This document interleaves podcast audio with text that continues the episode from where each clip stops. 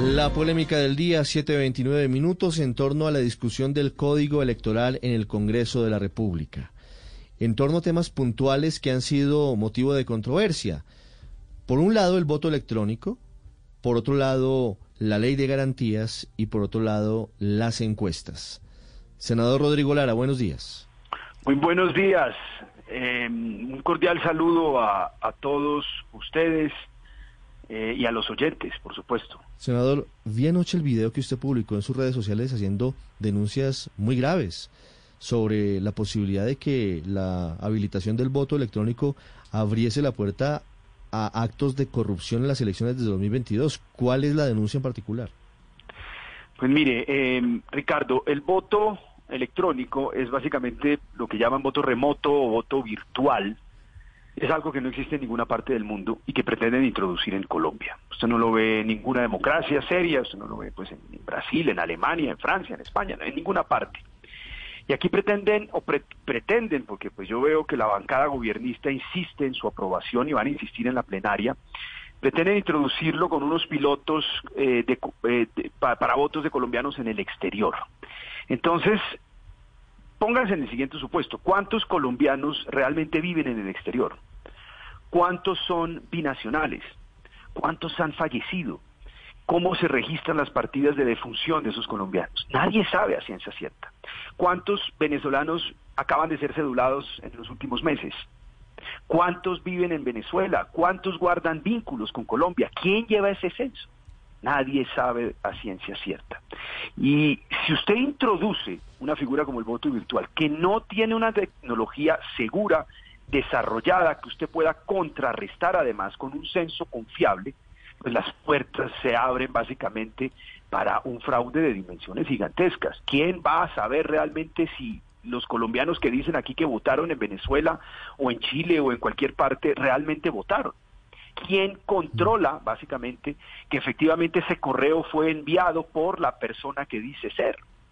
Entonces, pues eso le da a usted un margen aquí desde la Registraduría Nacional, desde Bogotá, para crear, acomodar situaciones electorales con extrema facilidad. En Estados Unidos, pues yo creo que todos presenciamos este, este, estas elecciones, el voto es un elemento físico, que la gente pueda tocar y recontar con testigos, con los partidos políticos. Las dictaduras son las que se han inventado estos sistemas de voto electrónico conectados a la web, que es el caso de Venezuela. 100% electrónico. Es decir, son unas máquinas conectadas a la red susceptibles de hackeo y de manipulación por parte de quien controla el software, pero sobre todo que permite el empadronamiento de la población. Es decir, el Estado venezolano, su fuerza, eh, eh, la fuerza o el poder de esa dictadura radica en controlar básicamente el racionamiento de alimentos. Así funcionan las dictaduras. Y si usted controla básicamente ese racionamiento o el empadronamiento que permite el racionamiento de alimentos con los votos efectivos depositados por una persona que pues deposita su huella y por lo tanto es trazable, pues usted logra consolidar regímenes autoritarios disimulados de falsas democracias. Es supremamente peligroso. Y si usted a eso le suma otras reformas, como por ejemplo la reestructuración innecesaria en este momento de crisis, de desempleo, de pandemia, de la registraduría hecha por el gobierno nacional directamente, es decir, la colocación de personas de confianza en las registradurías más importantes. Y le suma a eso la eliminación de la ley de garantías, que es básicamente contratar a dedo, a dedo, en, en, eh, días antes de las elecciones, ha sumado además a la reciente reforma de las regalías, que le entregó al Departamento Nacional de Planeación el manejo de las secretarías técnicas de los OCAD, es decir, decidir a dedo qué recursos, qué proyecto de regalías puede llegar a un departamento, pues eso es una manipulación absoluta de las elecciones. En Estados Unidos, me está diciendo Ricardo Espinosa, nuestro corresponsal, está habilitado el voto electrónico. No es un invento tampoco que estén adelantando en Colombia. ¿Por qué la suspicacia frente a la introducción de ese sistema en el Código Electoral de Colombia? Es que, es que ahí está la trampa, ahí están los matices. Un voto electrónico en donde usted va y vota en una máquina que expide un papel y usted va y deposita ese papel en la urna, es válido. El problema es cuando su voto es una máquina, cuando su voto es espichar, eh, eh, oprimir un botón. Y esa máquina está conectada a la red, que es el caso venezolano. Los sistemas sanos son semielectrónicos, es decir, que son los que existen en Estados Unidos. Usted deposita su voto, eh, usted oprime un botón en una máquina, esa máquina le imprime un papel y usted va y lo deposita. Lo que me temo, porque pues esta, este artículo es perfectamente ambiguo, es repetir el ejemplo venezolano. Yo fui observador en las elecciones venezolanas de 2015 y es aterrador. Usted va y se encuentra con una pantalla, usted oprime eh, la pantalla y eso le expide un certificado y usted se va para su casa. ¿Qué pasa con esa máquina? ¿Qué pasa con el software? ¿Qué pasa con el hackeo?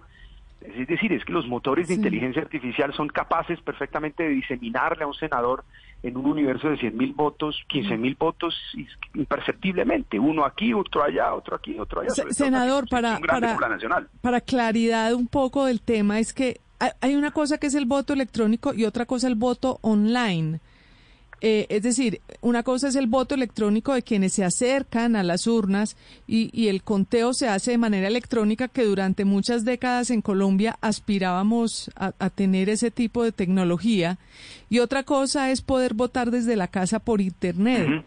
¿De cuál voto es el que estamos hablando que se aprobó eh, eh, el, ambos o, unos, o uno de ellos? dos categorías, dos categorías. Por ahora hemos logrado restringir el voto virtual pero con unas mayorías muy precarias que tememos básicamente que en la plenaria, con el poder inmenso obviamente del gobierno y de otras entidades, se pueda reversar. Por eso hemos lanzado la alerta, como lo lanzó recientemente el columnista Carlos Enrique Moreno en El Espectador, que fue el primero en tocar este tema. Aquí está, él dijo, qué barbaridad están haciendo con esto del voto remoto virtual que es votar desde un correo electrónico o, haciendo o bajando una aplicación que nadie realmente puede controlar ni verificar que efectivamente la persona que la baja sea la que efectivamente está habilitada para votar.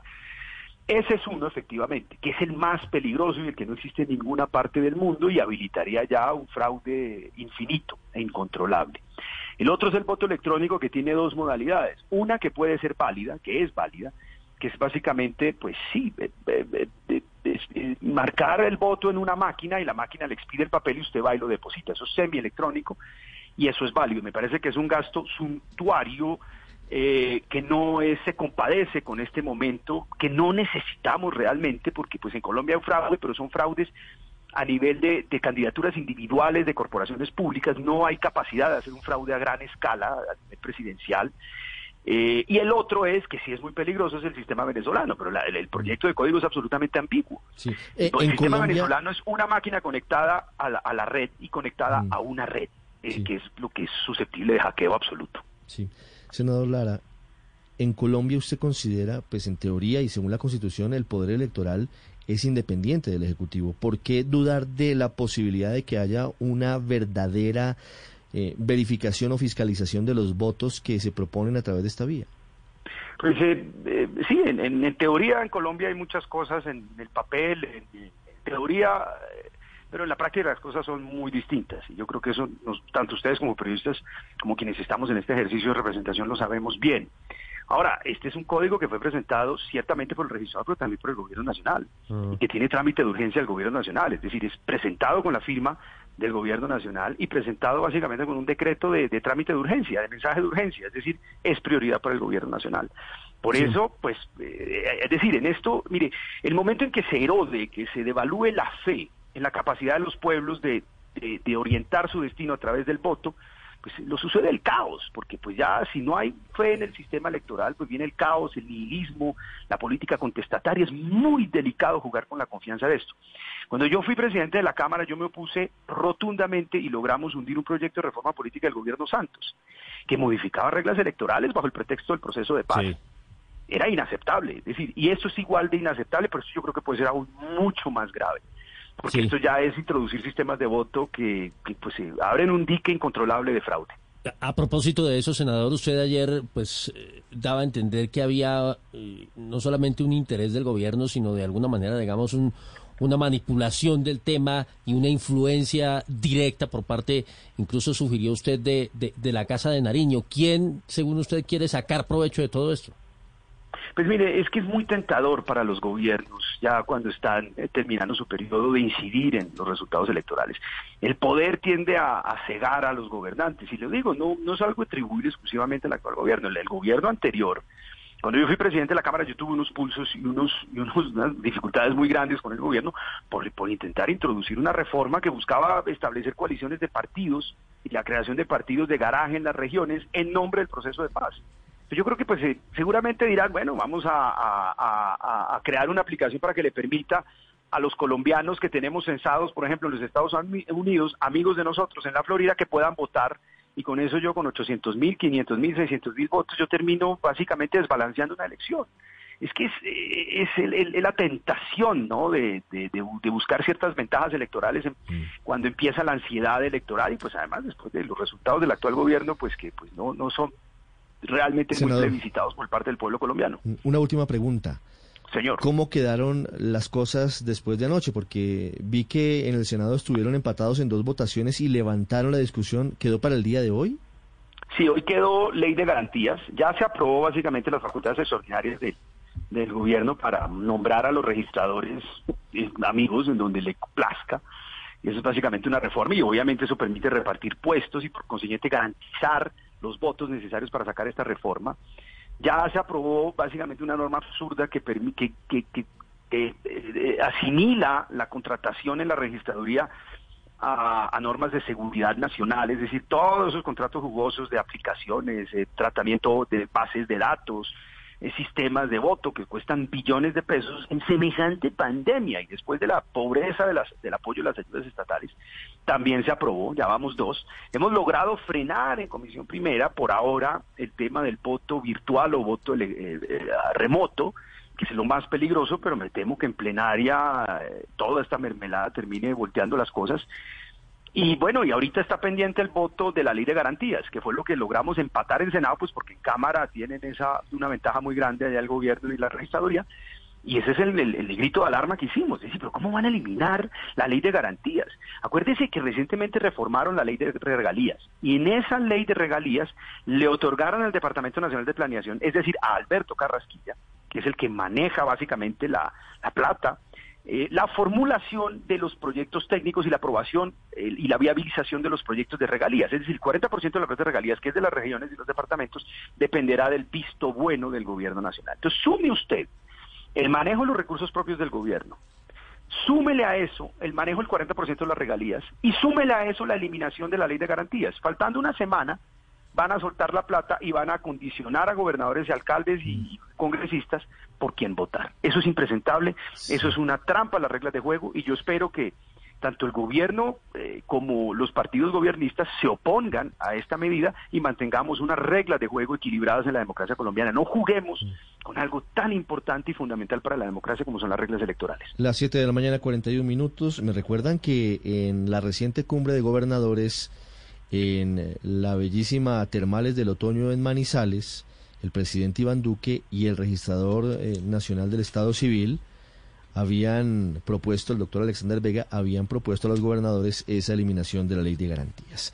Senador Lara, muchas gracias. ¿Cómo no? Gracias a ustedes. Ya regresamos y escucharemos al gobierno en Mañanas